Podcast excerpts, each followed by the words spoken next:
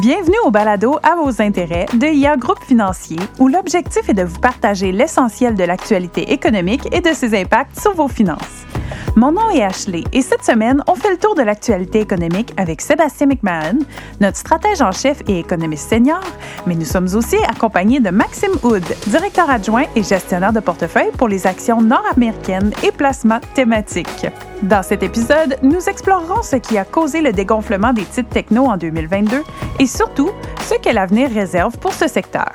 Plusieurs entrevoient un retour de croissance important jumelé à un contrôle des coûts. Alors, bonjour Maxime, bonjour Sébastien. Salut Ashley. Salut Ashley. Alors, Maxime, pour commencer, est-ce que tu peux nous parler de la sous-performance des titres techno pendant la montée des taux? Oui, absolument. Euh, en fait, je pense qu'avant d'adresser cette question, c'est important de, caractériser qu'est-ce qui s'est passé euh, depuis 2020 et 2021 dans le secteur de la technologie, puisqu'on a eu une bulle euh, qui s'est créée. Qu'est-ce que je veux dire par une bulle? C'est vraiment qu'on a eu plusieurs compagnies qui avaient des évaluations qui étaient non raisonnable et qui était non justifié à ce niveau-là quand on regarde la croissance, la profitabilité qu'ils avaient. Quand on dit que c'était non justifié, euh, ça veut dire qu'il y avait des échos de la bulle 99-2000. Les, les titres se vendaient à des multiples qui étaient si élevés que pour justifier ça, ça prenait une croissance exponentielle des profitabilités de ces compagnies-là. là eh, absolument, Sébastien. Le, meilleur exemple, c'est que durant, euh, dans les dernières années, on a vu l'apparition d'un multiple très populaire qu'on appelle le EV to Sales. EV to Sales. Donc, EV. EV divisé par les ventes. Donc, euh, la valeur d'entreprise divisée par les ventes. la raison pourquoi on l'utilisait, ce multiple-là, et qui était très populaire, c'est que justement, sur un point de vue de profitabilité, c'est impossible de mettre un multiple sur ces compagnies-là parce qu'ils n'étaient pas profitables. Euh, puis, la seule manière de justifier leur valeur qui était très, très élevée, c'est d'utiliser un multiple de, de ce type-là. Mais quand tu dis que ces compagnies-là qui n'étaient pas profitables, on s'entend qu'il y a des compagnies très profitables comme Google qui étaient aussi emportées par le régime de taux d'intérêt qui est relativement bas, mais il y a des compagnies aussi qui faisaient pas une scène. Absolument. En fait, qu'est-ce qui s'est passé euh, suite à ce régime de taux d'intérêt qui est extrêmement bas, c'est qu'on a vu, puisque les évaluations étaient très hautes, on a vu beaucoup, beaucoup de nouveaux, de nouvelles compagnies venir au marché. En fait, euh, c'est incroyable le nombre de compagnies qui sont venues au marché. On regarde en 2021, c'est pratiquement 650, plus de 650 compagnies qui sont devenues publiques. En 2022, on parle plus de 1000. Historiquement, on parle, une année normale, c'est entre 150 et 300 compagnies qui devenaient publiques. Puis la, grande caractéristique de ces compagnies-là, c'est que c'était des compagnies principalement de technologie, mhm. euh, mais c'est des compagnies qui venaient au marché et qui étaient pas prêts à venir au marché, donc qui étaient très loin d'être profitables. Puis souvent, on parlait de des compagnies qui allaient devenir profitables dans 5 à 7 ans mais en utilisant des multiples de EV to Sales, euh, les, les, évaluations de ces compagnies-là étaient extrêmement élevées. Puis dans, la bulle des dot-com, on se rappelle des, histoires comme les flowers.com qui vendaient des fleurs sur mm-hmm. Internet, puis la valorisation était devenue très élevée. Puis dans ce temps-là, les analystes avaient inventé ou commencé à regarder un nouveau ratio qui était le nombre de clics ou la valorisation par clic tous des trucs, ultimement, ça s'est effondré quand les taux d'intérêt ont commencé à monter puis que euh, le loyer de l'argent est devenu plus élevé. Donc, est-ce que tu as des exemples de compagnies là, qui, qui, qui sont venues publiques, puis qu'après ça, on regarde avec deux ans de recul, trois ans de recul, puis qu'on se dit, voyons donc? Oui, absolument. Il y en a. Meilleur exemple, je dirais Carvana, qui est une compagnie qui, qui était vraiment un software qui faisait des logiciels, des logiciels euh, de vente d'auto en ligne. Euh, puis d'évaluation d'auto en ligne. Puis quand on regarde aujourd'hui, la compagnie est très prête de faire faillite de ce côté-là. Puis euh, c'est un exemple, mais il y en a multiples, multiples euh, exemples de ce côté-là. Puis, entre professionnels de la finance, on utilise toujours ça, la relation entre les types de technologie puis les, les niveaux de taux d'intérêt. Est-ce que tu peux prendre le temps d'expliquer pourquoi est-ce que des taux d'intérêt bas ou des taux d'intérêt élevés, ça a un impact important, surtout sur des titres technologiques, puis moins que sur d'autres, moins sur d'autres secteurs? Oui, absolument. Euh, en fait, quand j'analyse une compagnie en tant que gestionnaire de portefeuille, je vais tenter d'estimer euh, les flux de trésorerie futurs que cette compagnie-là va être euh, en mesure de... Puis ça, des flux de trésorerie, en anglais, c'est des cash flows qu'on dit, mais c'est l'argent qui vont rentrer dans la compagnie par des ventes. Exactement. C'est l'argent que la compagnie va faire dans le futur. Euh, puis, par exemple, dans mon modèle, quand, quand j'analyse une compagnie, je vais regarder 10 ans dans le futur.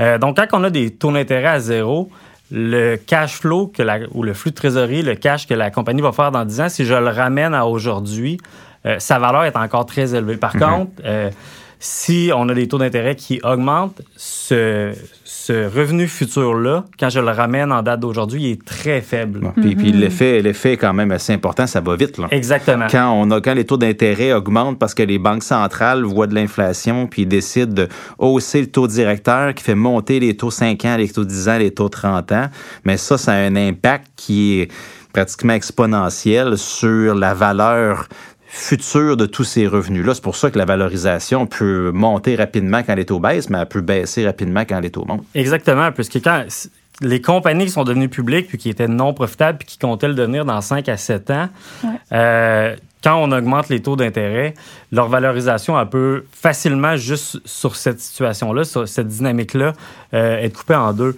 Puis, ce qu'on s'est rendu compte, c'est que si on regarde l'an passé, le secteur de la technologie était down 30 euh, la communication, qui est quand même une partie, il y a de la technologie dedans avec Google, Facebook, mhm. euh, était down 40% de leur côté. Donc, c'est vraiment cette dynamique-là.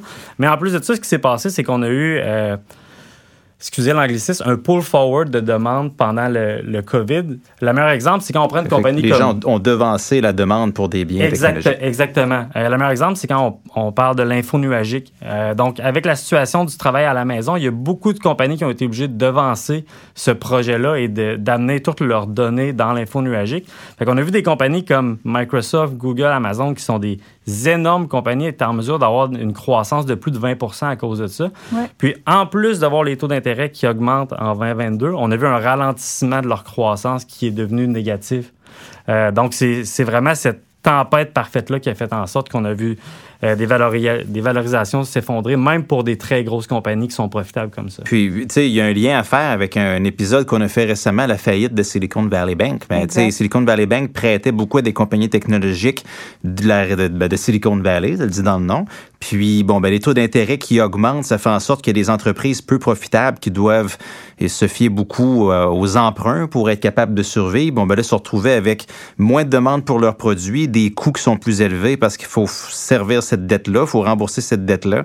Puis, bon, ben, ces compagnies-là avaient besoin de retirer plus d'argent de la banque pour payer leurs effectifs, puis ça a mis une pression énorme sur ces dépôts, puis la banque a fini par tomber. ça, a des impacts réels, tout ça. Puis là, pourquoi est-ce qu'on a vu une super performance de la techno depuis le début de l'année?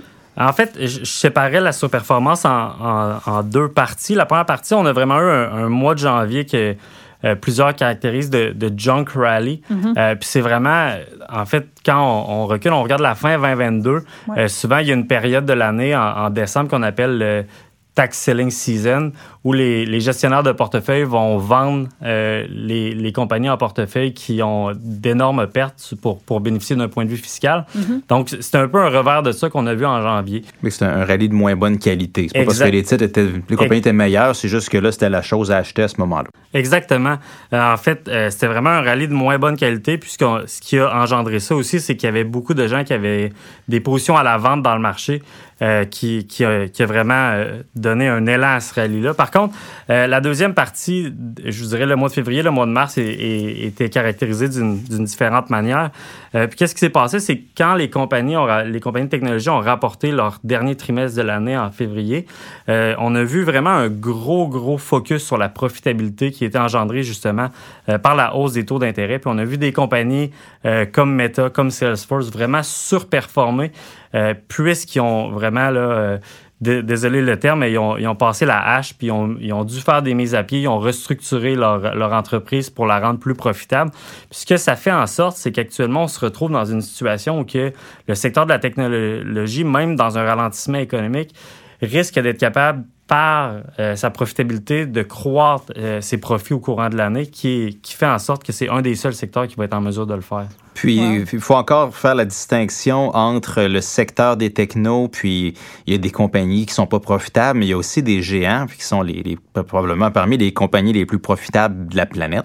Donc, euh, de bien choisir ces, ces compagnies-là, euh, faire confiance à des, à, des gestionnaires de portefeuille actifs dans ce monde-là, ça, ça, ça a tout son sens. Non, absolument. Puis, euh, tu illustré un bon point, Sébastien.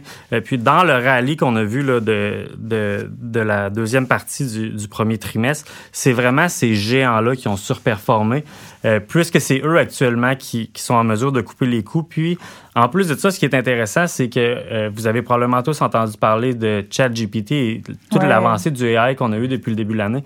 Eh bien, ce qui est intéressant, c'est que c'est vraiment ces compagnies-là, on parle de Amazon, Google, euh, Microsoft, c'est ces compagnies-là qui détiennent l'info public, puis ils vont bénéficier euh, de l'avancée du AI. Donc, en plus d'avoir un focus sur la profitabilité, ils ont vraiment un, un élan séculaire derrière eux qui font en sorte que, pour l'instant, ils sont très intéressants à investir. Puis ça c'est ce qui a généré vraiment une surperformance de ces compagnies-là depuis le début de l'année. Puis si on regarde euh, dans, ta, dans ta boule de cristal, là, euh, intelligence artificielle, c'est clair que ça bénéficie à ces compagnies-là qui euh, détiennent l'info nuagique qui va être derrière toutes les requêtes qu'on va lancer à ChatGPT et compagnie dans les prochaines années. Mais est-ce qu'il y a d'autres secteurs qui sont positionnés pour bénéficier de la montée de l'intelligence artificielle? Oui, absolument. Euh, bien sûr, ces géants-là vont bénéficier. On parle les compagnies qui vont fournir de l'équipement à ces géants-là. On parle des, des semi-conducteurs. On a absolument besoin de plus de mémoire, plus de GPU, plus de CPU pour être en mesure de faire fonctionner ces gros modèles-là. Puis les autres secteurs qui vont bénéficier aussi, c'est euh, bien entendu tout l'équipement qui, vont qui va être fourni euh, au centre de données. Euh, donc les data centers, on parle de euh, les compagnies de connectivité, on, on peut penser à tous les équipements de networking, euh, ça va bénéficier également. OK. Super. Merci Maxime, merci Sébastien. Puis à tous les auditeurs, merci d'avoir été là. Encore une fois, si vous avez aimé notre épisode, on vous invite à le partager à votre entourage ou à vous donner votre avis sur la plateforme d'écoute Apple, Spotify ou Google Balado. Merci, puis on se retrouve la semaine prochaine. Vous avez aimé cet épisode et vous aimeriez en apprendre davantage sur l'actualité économique? Abonnez-vous à notre balado à vos intérêts, disponible sur toutes les plateformes.